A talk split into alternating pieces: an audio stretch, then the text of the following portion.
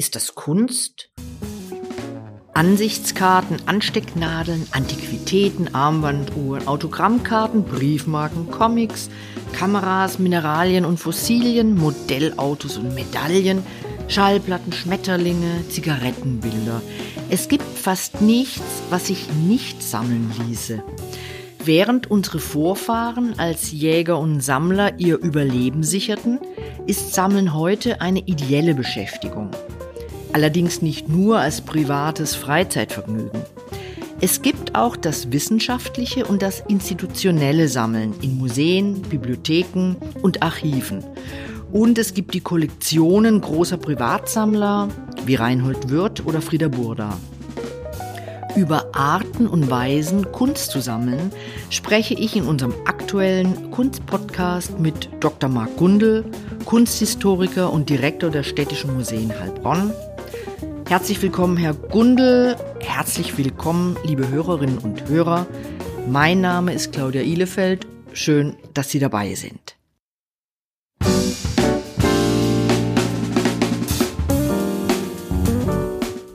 Kunstgeschichten mit den städtischen Museen Heilbronn zusammen mit der Stimme Mediengruppe.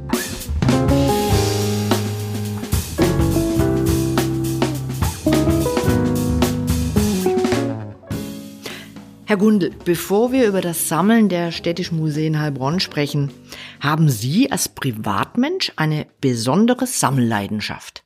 Hallo, Frau Ihlefeld. Ja, wir haben ein komplexes Thema heute. Äh, tatsächlich sammle ich auch und ich sammelte Scherben, also Fundstücke aus vergangenen Zeiten. Mein Lateinlehrer hat mich dazu infiziert. Noch vor Indiana Jones dachte ich immer, dass ich einen Schatz entdecken würde. Ähm, das blieb dann leider aus. Aber ich glaube, um aufs Thema zurückzukommen, Sammeln ist ein Grundbedürfnis und es zeigt sich, wie Sie gesagt haben, in ganz, ganz vielen Facetten. Und wir sprechen über das Kunstsammeln, das nochmal sich da ein bisschen unterscheidet, weil es dann auch mehr und mehr mit monetärem Wert dann auch zu tun hat. Die Besessenen, so lautet der Titel eines aufschlussreichen Buches von Peter Sager, das Begegnungen mit Kunstsammlern zwischen Aachen und Tokio aufzeichnet. Wie besessen darf ein Museumsdirektor sein? Ähm, so besessen, wie ich möchte, aber ich würde dann in meiner Besessenheit schnell an Grenzen stoßen, an Grenzen des finanziell Machbaren und auch an Grenzen meiner Befugnisse. Nein, im Ernst, äh, die Besessenen ähm, signalisiert bereits im Titel, dass es eine Leidenschaft braucht, um zu sammeln. Das halte ich für sehr wichtig. Der Titel ist mir vielleicht auch ein bisschen zu negativ. Eine Leidenschaft, die sich mit Kenntnis auch paart. Denn in dem Buch, ähm, das ich jedem nur empfehlen kann, geht es auch darum, dass man mit wenig Geld auch sammeln kann. Also Geld und Vermögen und Besitz ist nicht immer deckungsgleich und nicht immer beides notwendig. Da gibt's beispielsweise einen Fotosammler, ein jüdischer Emigrant, der in London nach dem Zweiten Weltkrieg eine wunderbare Fotosammlung aufgebaut hat. Oder denken Sie an die Brüder van der Grinden, die werden auch in diesem Buch erwähnt die Josef Beuys gesammelt haben. Zwei Bauern, darf man das heute noch sagen, zwei Landwirte aus Niederrhein und die sammeln ab den 1950er Jahren ihren Nachbarn Werke von Josef Beuys, der gänzlich unbekannt war und natürlich mit seinem Werk jeden traditionellen Begriff von Kunst auch gesprengt hat. Lassen Sie uns, Herr Gundel, den Begriff Sammlung definieren. Wo fängt eine Sammlung an, eine Sammlung zu sein? Ist es die schiere Größe, die Leidenschaft oder auch der Bildungsauftrag der Kunst, der die Sammlung zur Sammlung macht. Sie haben äh, ganz wichtige Stichworte geliefert. Also wenn Sie jetzt 40 Bilder oder Kunstwerke besitzen, würde ich davon noch nicht von einer Sammlung sprechen. Man hat sich mal darauf verständigt, dass eine Sammlung dort beginnt, wenn sie nicht mehr in einer Wohnung Platz findet, also ausgelagert werden muss, also allein von der Quantität so umfänglich ist dass sie mehrere Räume, Häuser, Lager in Beschlag nimmt. Also die Größe haben wir. Dann haben wir ähm, als zweiten Punkt, was ich für sehr wichtig erachte, jede Sammlung hat, wie der Sammler auch, ein gewisses Profil. Das heißt, sie hat ganz bewusst subjektive Schwerpunkte, die sich durch die Sammlung dann auch ergeben. Und ähm, insofern ist eine Sammlung vielleicht, die quantitativ umfänglich ist, das kann auch mal ein Sammelsurium sein. Mit Profil meine ich, die hat eine innere Struktur und die wurde mit Kennerschaft aufgebaut. Und dann haben wir den dritten Aspekt. Eine Sammlung wird eigentlich dann zur Sammlung, wenn sie auch öffentlich präsentiert wird. Und so kam ja die erste Museumsgründung, ist ja mitbedingt durch das Sammeln des Pariser Louvre, die älteste Sammlung eigentlich der Welt und die älteste Museumspräsentation der Welt. So kam das Louvre dann auch schlussendlich dann zustande. Und diesem Beispiel haben sich da ganz viele angeschlossen über dieses Sammeln vom Klerus, von Kirchen, über das Sammeln äh, dann der Adeligen, der Patrizier, kam es zu einem bürgerlichen Sammeln und dann eben zu den Ausformungen, die wir heute dann besprechen können. Nehmen wir Ihr Haus, Herr Gundel. Die städtischen Museen Heilbronn haben ein Ankaufsetat von 45.000 Euro. Was lächerlich gering ist, denkt man an einen Privatsammler wie den Unternehmer Reinhold Wirth, der zum Beispiel für die Hohlbein-Madonna zwischen 50 und 60 Millionen Euro bezahlt haben soll, oder der ein Selbstbildnis von Max Beckmann für 20 Millionen Euro ersteigert. Frage? Die Frage, nehmen wir Ihr Haus, Sie haben einen Ankaufsetat von 45.000, was lächerlich gering ist im Vergleich zu Würth. Wie gehen Sie mit dem Etat um? Diese Zahlen äh, verdeutlichen ja, dass hier mittlerweile beim Sammeln ganz, ganz viel Geld im Spiel ist. Jetzt müssen wir natürlich trennen. Herr Professor Wirth sammelt, aus welchen Gründen, das wäre die Frage, sammelt er? Was ist die Motivation? Da müsste man natürlich uns direkt an ihn wenden. Ähm, aber von Äußerungen kann man natürlich schließen, dass seine Sammlung ähm, hier auf einem ganz starken Interesse nach Repräsentation beruht, nach Status beruht. Und äh, ich finde seine Sammlung, ähm, die ist allein von der Menge beeindruckend, aber hat keinen roten Faden, ist eher ein Sammelsurium an Werken.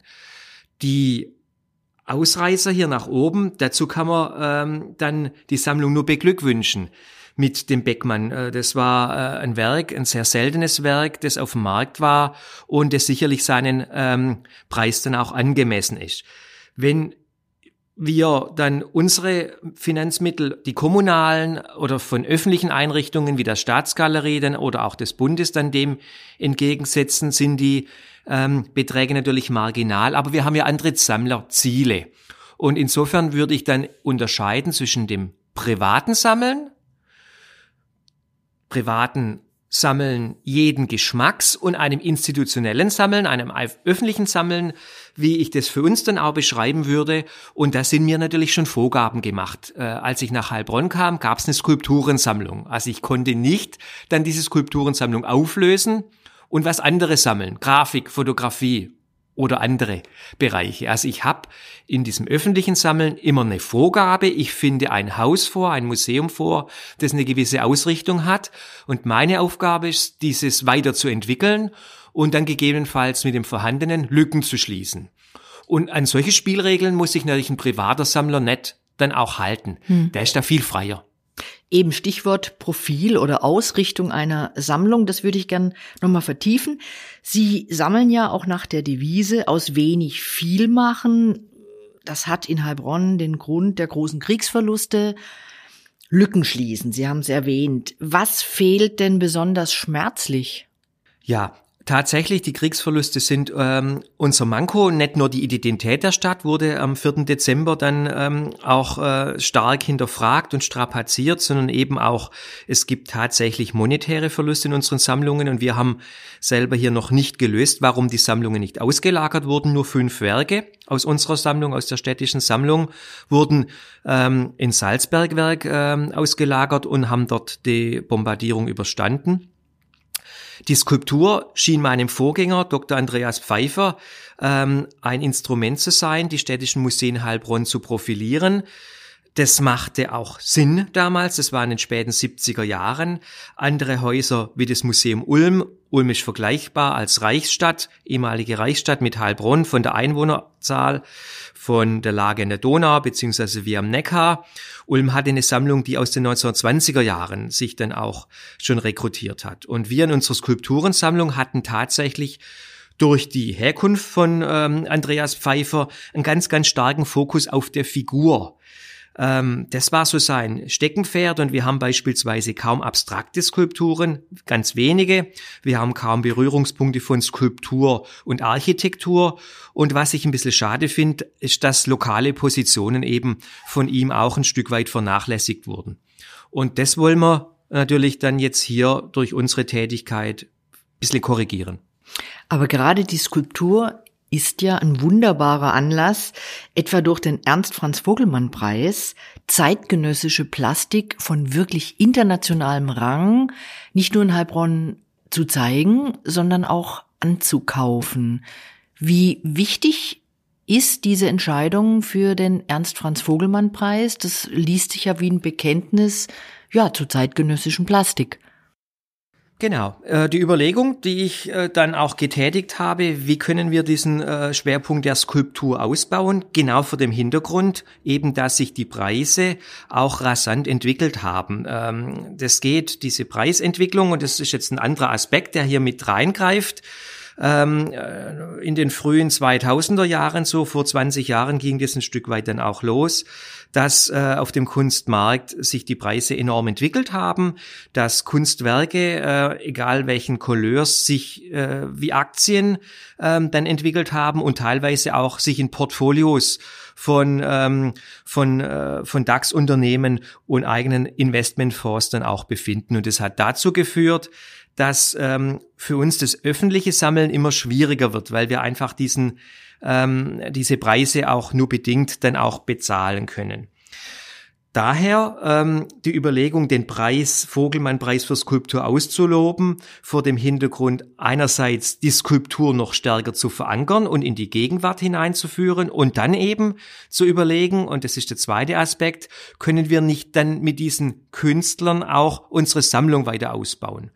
Und ähm, Sie sagen es, das funktioniert sehr gut. Das war damals auch eine Idee, die deren Tragweite ich auch noch nicht so überschaut habe, aber das hat sich wunderbar gefügt und ähm, wir können stolz und mit Fug und Recht sagen, dass wir derzeit ähm, mit diesen Vogelmann-Preisträgern eine glückliche Hand haben.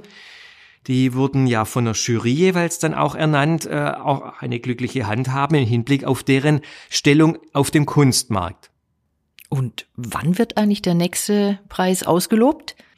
Der Preis wird alle drei Jahre vergeben, zuletzt an Gregor Schneider. Und wenn ich die Preisträger äh, kurz nochmal nennen darf, äh, Gregor Schneider, die Aische Ergmann, den Thomas Schütte, den Richard Deacon.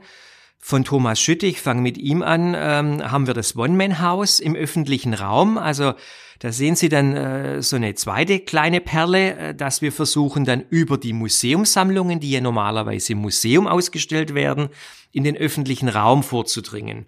Und diese Künstler äh, in Verzahnung mit der Architektur, in Verzahnung mit dem öffentlichen Raum, dann auch öffentlich auszustellen.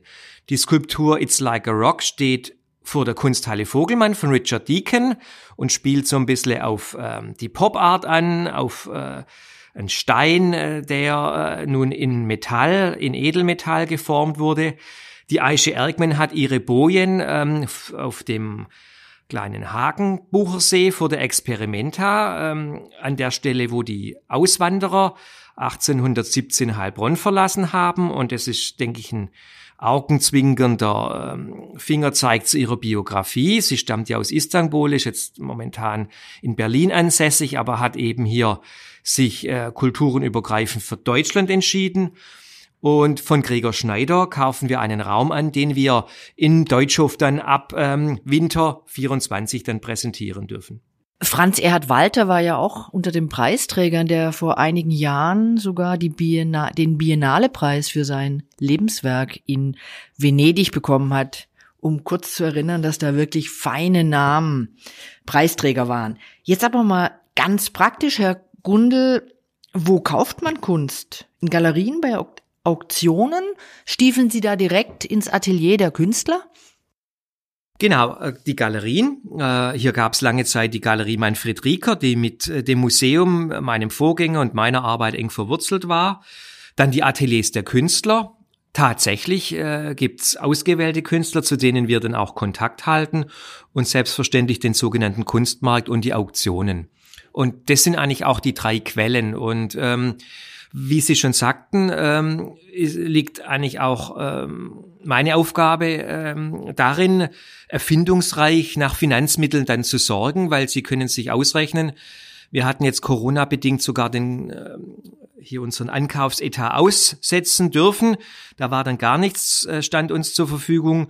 Wir haben dennoch einiges erwerben können, beispielsweise mit den Museumsfreunden Heilbronn, also unter unser Unterstützungsverein oder natürlich mit der Ernst-Franz-Vogelmann-Stiftung die dann für die einzelnen Werke äh, begeistert werden muss und das gelingt aber sehr gut. Also diese Möglichkeiten gibt's.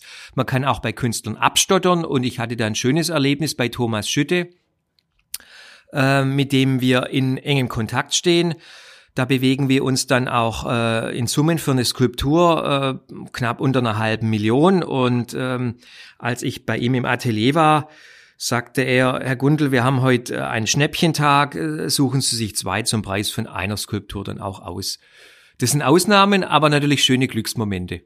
Klingt ja ein bisschen wie Feilschen auf dem Bazar. Nein, so wird's nicht sein. Äh, Nochmal ganz kurz, Thomas Schütte, das One-Man-House, dieses signalrote Zeichen auf der Inselspitze, ist eine Leihgabe, eine Dauerleihgabe oder wie? Genau, eine Leihgabe, die jetzt verlängert wurde, ähm, die anlässlich der Bundesgartenschau äh, wurde das Haus ja errichtet. Äh, Herr Schütte hat uns das Stahlgerüst zur Verfügung gestellt, den Innenausbau haben wir, die Stadt Heilbronn, vertreten durch uns als Museen, mit übernommen. Und ähm, das setzt ja so einen ganz frechen Akzent hier auf der Inselspitze, einen markanten. Und dieser Leihvertrag ist jeweils so fünf Jahre ausgelegt gewesen und der wurde in dem Jahr jetzt verlängert bis 2029. Mir fällt ein, es gibt ja auch noch Schenkungen und Nachlässe. Äh, ist das immer ein Segen? Das kommt drauf an, ähm, Fluch und Segen, äh, dann liegen hier äh, eng beieinander, ähm, weil wir natürlich auch als Museum nicht über den Platz dann auch verfügen. Ähm, da muss ich einfach den Schlenker für die Hörerinnen und Hörer dann auch machen. Insofern, als wir dann als äh, Kultureinrichtung, öffentliche Kultureinrichtung gefordert sind, den Zustand, also die konservatorische Pflege zu übernehmen. Wir müssen für ein angemessenes Raumklima dann der Gegenstände dann auch sorgen und die eben regelmäßig dann aussichten. Und insofern sind wir natürlich mit äh, Nachlässen, die 400, 500 Werke dann äh, umfassen, eigentlich überfordert und das ist nicht unser Interesse. Ich denke, da ist eine Auswahl dann auch wichtig, die sich zwischen fünf und zehn Werken dann auch bewegt. Und oftmals ähm, sind sowohl Künstler, die vererben oder dann auch ähm, Erben selber oder Sammler ähm, hier anderer Meinung und wollen eben en bloc ihre Sammlungen dann weitergeben und das führt ein bisschen zu Interessenskonflikten. Wie ist es mit dem Werk von Harl Busse? Haben Sie da einen Block übernommen? Ja, das ist ein bisschen spezieller. Das müsste man vielleicht dann auch zurückstellen bis zum 100. Geburtstag. Ich konnte ähm, äh, mit Unterstützung von, äh, von unserem OB, Harry Merkel, der den beiden Töchtern ein Angebot für das Busse-Archiv unterbreiten. Aber die äh, beiden Töchter waren unterschiedlicher Meinung. Und ähm, so ist dieses Archiv äh, in Privatbesitz einer Tochter ähm, geblieben und wir haben dann mit den Finanzmitteln repräsentative Werke auch angekauft. Busse, äh, kurz zur Erinnerung, eine Heilbronner Künstlerin mit bundesweiter Strahlkraft, die vor einigen Jahren gestorben ist, ist das eine.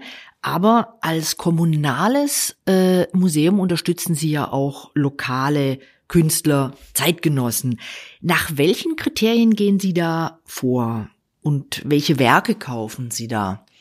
Ja, da kann ich ein Beispiel dann auch nennen, was äh, mich sehr gefreut hat. Also wir kaufen sowohl dann zeitgenössische Künstler, das ist ja unsere Verpflichtung, ähm, beispielsweise Kolleginnen und Kollegen, die in der Zigarre dann arbeiten von BMP. Wir hatten jetzt einen Ankauf von Sergei Wutok, ein Künstler, äh, der mit Heilbronn eng verbunden ist, im Kunstverein eine Ausstellung hatte, jetzt in Paris arbeitet. Von Annika Winkelmann haben wir eine Arbeit erworben. Aber wir versuchen auch hier eben die Lücken zu schließen, die durch die Zerstörung dann auch entstanden sind. Und was mich besonders freut, dass wir mit Unterstützung der Museumsfreunde ein beeindruckendes Frühwerk von Hans Purmann erwerben konnten. Hans Purmann war bei Matisse ähm, in Paris und ähm, hat diese deutsche französische Malerei der Fauve, ähm, äh, die französische Malerei der Fauve nach Deutschland gebracht so ist korrekt, und hat äh, durch seine Frau äh, 1914, 1915 ähm, einige Monate auf Hohen Beilstein dann auch verbracht. Und ich konnte ein Werk eben, das diesen Hohen Beilstein äh, Prospekt dann auch zeigt, diese Ansicht dann auch zeigt, auf dem Auktionsmarkt erwerben bei Griesebach. Und es war gar nicht so teuer. Da sprechen wir dann ähm, um einen Betrag um die 30.000 Euro. Sie müssen dann äh, wissen, dass der Zuschlag dann noch ein gewisses Aufgeld auch erfordert. Also die Hörerinnen und Hörer sollten sich darauf einstellen, dass eben bei Auktionen, wenn sie tätig werden, vorher mit mir sprechen das ist eigentlich ein augenzwinkernder Hinweis, aber es kommt äh, zu diesen Zuschlägen noch ein sogenanntes Aufgeld noch dazu, das das Auktionshaus erhebt. Dann gibt's bei zeitgenössischen Künstlern noch eine Folgerechtsumlage, ähm, die eben die Künstlersozialkasse abdeckt und rechtliche Belange und natürlich ein Umsatzsteuerthema gibt's auch noch. Also zu dem Zuschlag kommt immer noch circa ein Drittel Aufgeld bis 40 Prozent Aufgeld dazu. Das heißt, summa summarum hat der Purmann wie viel gekostet? Ich glaube 36.000 Euro bei einem Zuschlag von 26 oder 27.000. Mhm. Eine nicht unwesentliche Funktion einer Sammlung ist der Leihverkehr. Was aus den Heilbronner Museumsbeständen ist denn gefragt bei anderen Museen? Also unser Dauerreisende ähm, äh, Skulptur ist eine kleine Bronze von Henri Matisse äh, aus der Frühzeit seines Schaffens. Die Bronze stammt von der Ernst-Franz-Vogelmann-Stiftung und so sehen Sie, wie sich das dann auch verzahnt. Die Ernst-Franz-Vogelmann-Stiftung hat wenige, aber qualitativ hochstehende Werke dann auch erworben, durch die enge Verbindung von meinem Vorgänger und von mir an die Stiftung. Die tourt, wir haben momentan eine Ausleihe nach Berlin in der Berlinischen Galerie von Hans Uhlmann ein deutscher Bildhauer der Nachkriegszeit, ähm, der an der Grenze zum öffentlichen Raum und zur Architektur gearbeitet hat. Und wir haben derzeit eine Leihgabe, ein Gemälde von Franz Lenk. Franz Lenk, ein Zeitgenosse von Otto Dix, ähm, das in Dresden und auch in Konstanz ausgestellt wird. Wir haben schon kurz drüber gesprochen. Die Entwicklung der Preise auf dem Kunstmarkt ist schwindelerregend. Manche sagen obszön. Und eine Sammlung gilt ja vor allem dem Privatsammler als Aktie, sprich als Wertanlage, hilft natürlich auch ein Image aufzubauen. Es gibt den intimen privaten Sammler, der anonym bleiben möchte. Es gibt den, der sich gerne in der Öffentlichkeit präsentiert. Jetzt eine Frage an den Insider Mark äh, Gundel. Gibt es im wohlhabenden Heilbronn und in der Region Sammler, die die ganz großen Namen sammeln, diese ihre Leidenschaft aber nicht öffentlich machen? Ja, die ähm, eine komplexe Frage äh, berechtigt, äh, die gibt es sicherlich. Eine Person ist mir hier bekannt. Ähm, ich will äh, auf in zwei Ebenen antworten. Zum einen ist Heilbronn natürlich äh, als junge Universitätsstadt ähm, keine Stadt der Sammler ähm, klassisch. Äh, und äh, wenn wir da die einzelnen Kulturgattungen nebeneinander sehen, sehe ich die Musik in Heilbronn dann auch vorne. Das hat dann geschichtlich damit zu tun, dass wir weder eine Kunstakademie haben noch geisteswissenschaftliche Studiengänge, dann auch hier in Heilbronn. Nichtsdestotrotz gibt's Sammler, Personen, die sich mit Kunst umgeben. Ja, ähm, und ich würde dann aber auch im zweiten Schritt dann auch behaupten, dass natürlich jemand wie Herr Professor Wirth, der ähm, aus Status dann auch sammelt ähm, und sehr offensiv äh, das auch als Kaufmann verfolgt und auch betont, dass äh, seine Sammlung natürlich auch der Marke Wirth dann auch hilft. Ähm, der schreckt natürlich andere auch ab, äh, sich da ein bisschen aus der Deckung dann auch zu wagen. Und ähm, insofern haben wir hier eine besondere Gemengelage in Heilbronn. Nichtsdestotrotz hat sich das Sammeln komplett verändert, das kann man sagen, äh, heute im Hier und Jetzt, äh, wenn ich die letzten 20 Jahre so als Spiegel äh, hinzunehme. Diese Kennerschaft, äh, die wird immer unwichtiger, es kommen auch bedeutende Sammlungen ähm, dann zum Tragen auch auf den Markt, äh, die Nischen dann auch besetzen, die aber nicht diese Preise auch mehr erzielen, die sie damals, ähm, äh, die die Werke damals dann auch vielleicht gekostet haben. Also das ist immer nicht gleichbedeutend, ich sammle und mein Geld und mein Besitz und meine Kunst vermehrt sich. Äh, das ist ein Trugschluss. Kunst sammeln ist eigentlich immer schon teuer gewesen und wird es auch immer bleiben.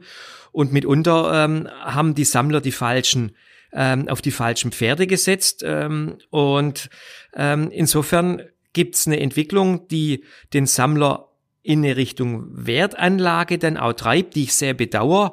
Aber umgekehrt kommt einiges dann wieder auf den Markt von der Sammlergeneration der 30er und 40er Jahre, die eben jetzt in die Jahre dann kommt. Ein Beispiel für leidenschaftliches privates Sammeln, um es der Öffentlichkeit zu präsentieren, war die Sammlung naiver Kunst und Art Brütt von Charlotte Zander in Schloss Bönnigheim. Wenige Jahre nach dem Tod Charlotte Zanders hat die Tochter die Sammlung aus Bönigheim abgezogen und seither werden Teile der Sammlung Zander in Zusammenarbeit mit Museen präsentiert. Jetzt komme ich auf die städtischen Museen Heilbronn zu sprechen, denn auch sie arbeiten ja für gewisse Ausstellungen mit Privatsammlern zusammen, die mitunter ungenannt bleiben möchten. Wie viel Diskretion, Herr Gundel, verlangt Ihr Beruf als Museumsdirektor? Ja, äh, schon Diskretion. Da würde ich zwischen zwei Sammlercharakteren gerne unterscheiden. Diejenigen, die ihre, äh, mit ihren Kunstwerken dann auch leben, die in der Wand haben. Ähm, da liest man halt nicht unbedingt dann so gern seine Namen und seine Adresse dann im Ausstellungskatalog. Und die der zweite Sammlertyp ist natürlich der, der aus wirtschaftlichen und monetären Gründen dann die Sammlung in der Schweiz hat, auf einem Zolllager. Und ähm, da gibt's allerlei äh, steuerliche Vergünstigungen. Da müsste man eigentlich einen Steuerberater mit hinzuziehen. Und die Sammlung von Professor Wirth macht es ja vor, dass äh, hier ähm, ja eben auch kein Eintritt erhoben wurde und erhoben wird. Ähm, um dann äh, das Sponsoring natürlich auch steuerlich geltend zu machen. Ähm, so sehen Sie, wie komplex ähm, dieses ganze Gebiet dann auch wurde. Und eigentlich würde ich zwischen den Zweien unterscheiden, die beide diskret behandelt werden müssen. Ähm, aber das ist immer eine Frage dann auch, ähm, wie man äh, sich dann auch verhält, wie man den Wald reinschreit, so halt dann auch hinaus. Es berührt jetzt nicht nur uns in, in Heilbronn, dass man mit dem Sammlertyp entsprechend dann auch umgeht. Vor 17 Jahren hat ein privater Sammler den Städtischen Museen Heilbronn ein nicht unerhebliches Konvolut an Multiples von Joseph Beuys überlassen, als Dauerleihgabe. Herr Gundel, was versteht man unter Multiples? Und dann die spannende Frage, wer ist der spendable Sammler gewesen? Ja, Multiples sind Auflagenobjekte äh, von Joseph Beuys, äh, wie beispielsweise sein Filzanzug, oder ein Tonbandgerät, eine Spule, eine Spitzhacke, die er in einer limitierten Auflage angefertigt hat. Die Auflage kann zwischen 20 ähm, äh, und 100, 200 dann auch variieren.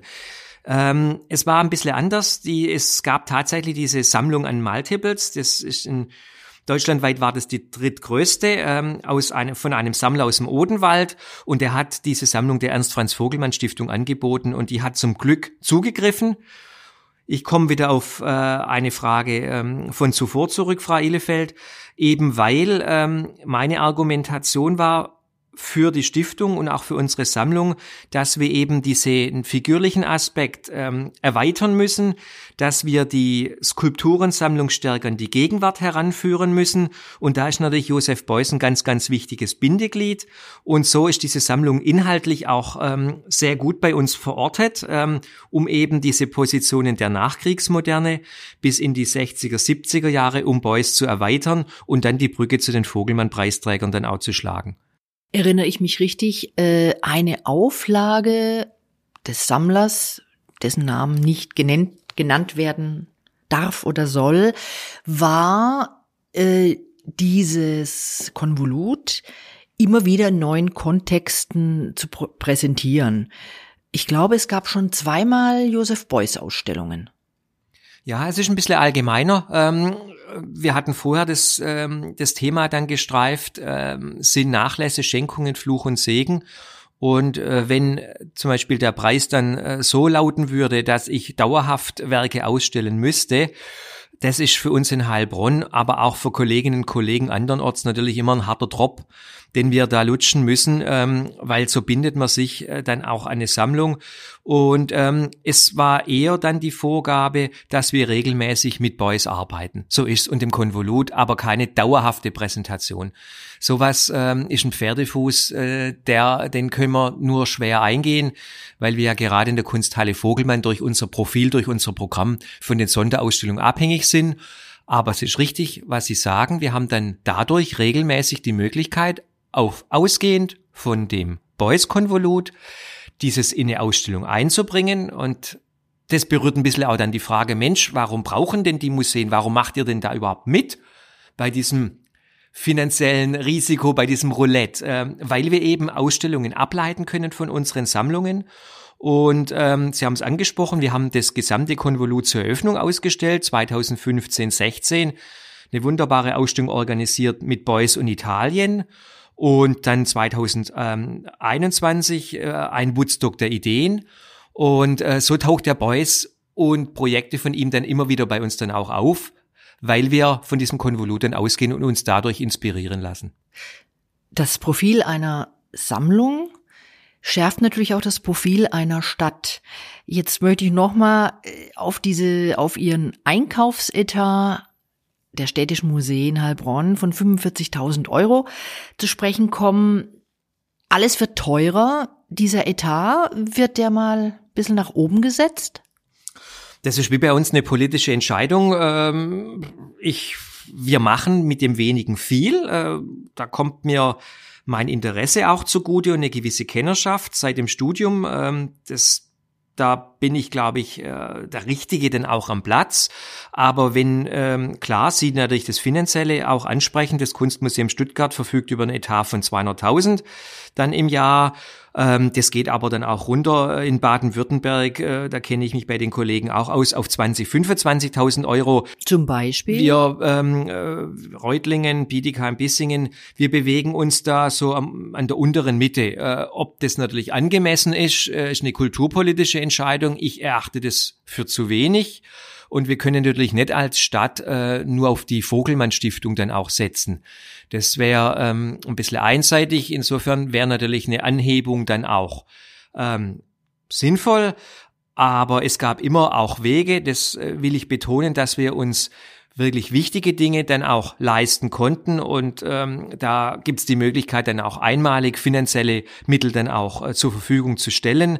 Ähm, das ist genauso wichtig, weil es ist einfach äh, heutzutage dann so, dass ich nicht mehr enzyklopädisch sammle, das muss ich noch gleich äh, kurz erklären, sondern Einzelwerke sammle. Und uns hilft natürlich ein Einzelwerk viel mehr, das repräsentativ ist von einer Künstlerin, von einem Künstler. Nun eine ganz wichtige Phase dann auch. Ähm, verkörpert, repräsentiert und ich muss nicht mehr enzyklopädisch heißt von Adam bis Eva, von Anfang bis Ende alle Stilrichtungen denn auch in einem Haus abgedeckt haben. Mit dem fahren wir sehr gut. Verstehe ich das richtig? Wäre Mark Gundel nicht Museumsdirektor geworden, dann wäre er Kunsthändler. Ich könnte mich von den Dingen viel zu schlecht trennen, Frau Elifeld. Ich bin kein Kaufmann, äh, ich bin nur Liebhaber und alles, was ich selber, Gott, äh, ein paar Zeichnungen habe ich, das ist nicht meine Sammlung, ähm, mit dem will ich selber dann auch leben. Und das gehört äh, für mich äh, wie ein Geschirr, äh, wie gewisse Esskultur, wie Möbel.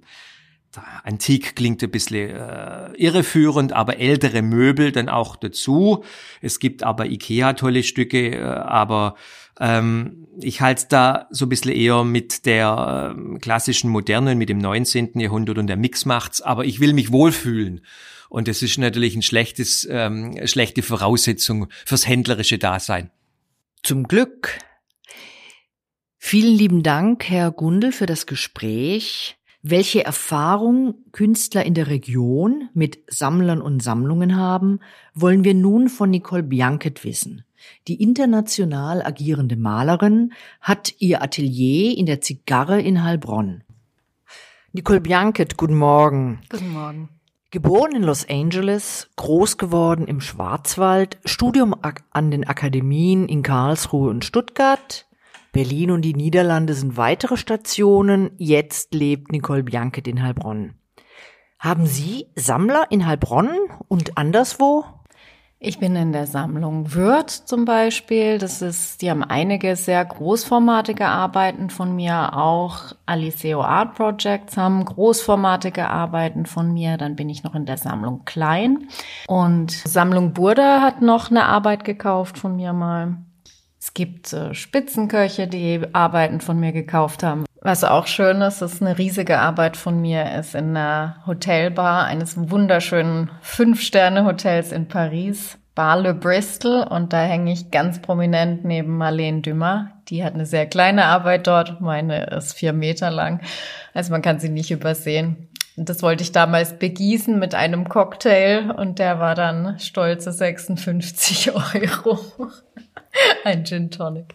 Naja, also die Bar ist auf jeden Fall toll. Da wurde auch schon eine Kochsendung vor dem Bild gedreht. Da haben sie meine Einverständniserlaubnis gebraucht. Also das ist, glaube ich, mit die, der schönste Platz, an dem eins meiner Bilder hängt in Paris. Da war auch dann in der Vogue noch ein Artikel über die schönsten Bars in Europa und da war auch das die Bar Le Bristol mit meinem Bild dahinter drin. Dann gibt's noch ein Hotel auf Sylt, ein bekanntes Golfhotel. Da hängt auch eine Arbeit, auch im Essraum. Also kulinarisch scheint sich meine Arbeiten sehr gut zu vertragen. Kennen Sie die Sammler auch persönlich?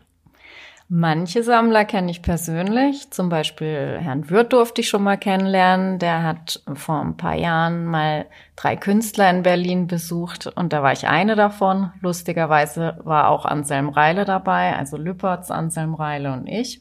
Also Lüppertz, Anselm Reile, Bianket, eine Dreierreihe, die sich sehen und hören lassen kann. Ja, also das war sehr toll. Da hat er sich auch Zeit genommen, die Bilder anzuschauen und ähm, dann auch welche gekauft. Also das war wirklich super. Und wie gesagt, witzig, dass Anselm Reile auch ein Heilbronner ist und ich jetzt hier gelandet bin.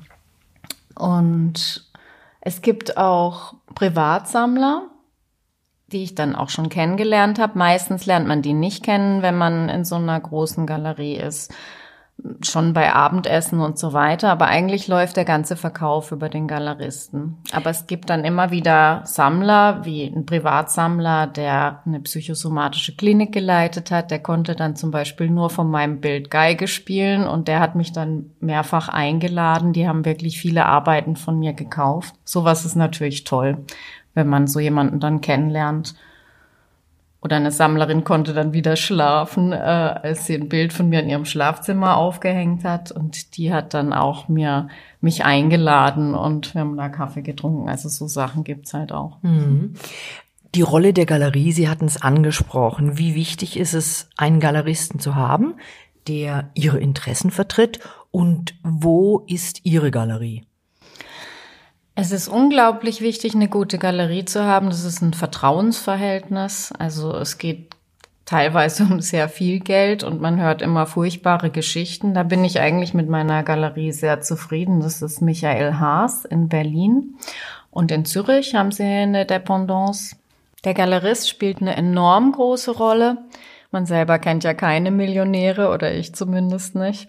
Und der Galerist bezahlt alle Messen, den Transport, Versicherungen, in meinem Fall sogar die Kataloge auch teilweise. Das ist wirklich toll. Und im Grunde ist jetzt bei mir eher speziell. Ich bin in einer Galerie, die sehr viel Secondary Market macht. Das Was heißt, ist denn das, der Secondary Market? Genau, also der Secondary Market ist eben der, mindestens der zweite Verkauf einer Arbeit, also eine Arbeit, die schon mal verkauft wurde.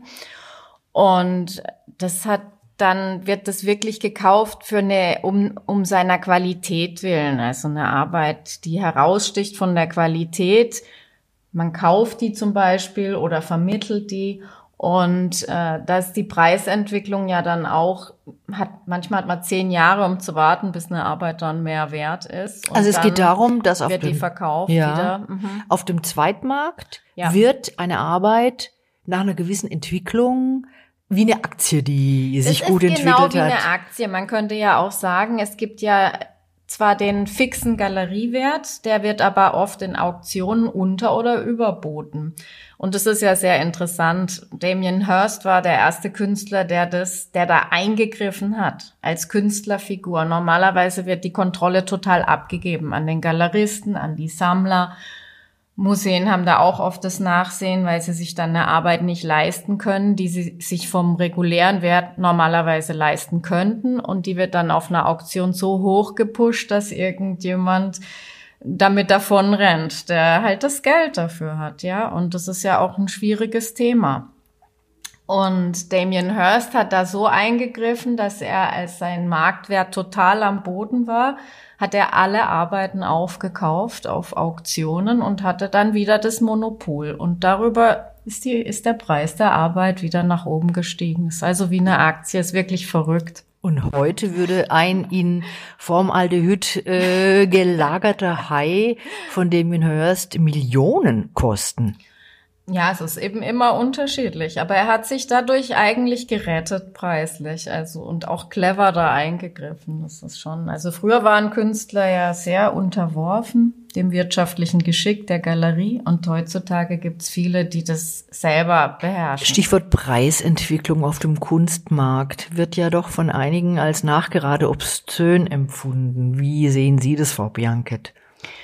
Das ist immer ein bisschen schwierig. Man sagt immer, Kunst ist so teuer, aber heutzutage sind eben die Produktionskosten unglaublich hoch. Also bei mir liegt es pro Arbeit mindestens bei, bei einer großformatigen Arbeit mindestens bei 2000 Euro oder es kann sogar bis zu 10.000 Euro mal gehen. Allein die Materialkosten? Allein die Materialkosten, ja. Und das unterschätzt man oft. Dann verkauft man eine Arbeit, die Galerie bekommt 50 Prozent, man muss versteuern. Hm. Reisekosten, dann gibt's natürlich viele Künstler, die eine ganze Werkstatt am Laufen haben mit Assistenten. Das hatte ich jetzt nie. Ich mache immer alles alleine, aber das macht einen auch manchmal etwas langsam dann. Dann kann man den Markt gar nicht so gut bedienen, wie wenn man jetzt 15 Assistenten hat zum Beispiel. Danke, Nicole Bianket.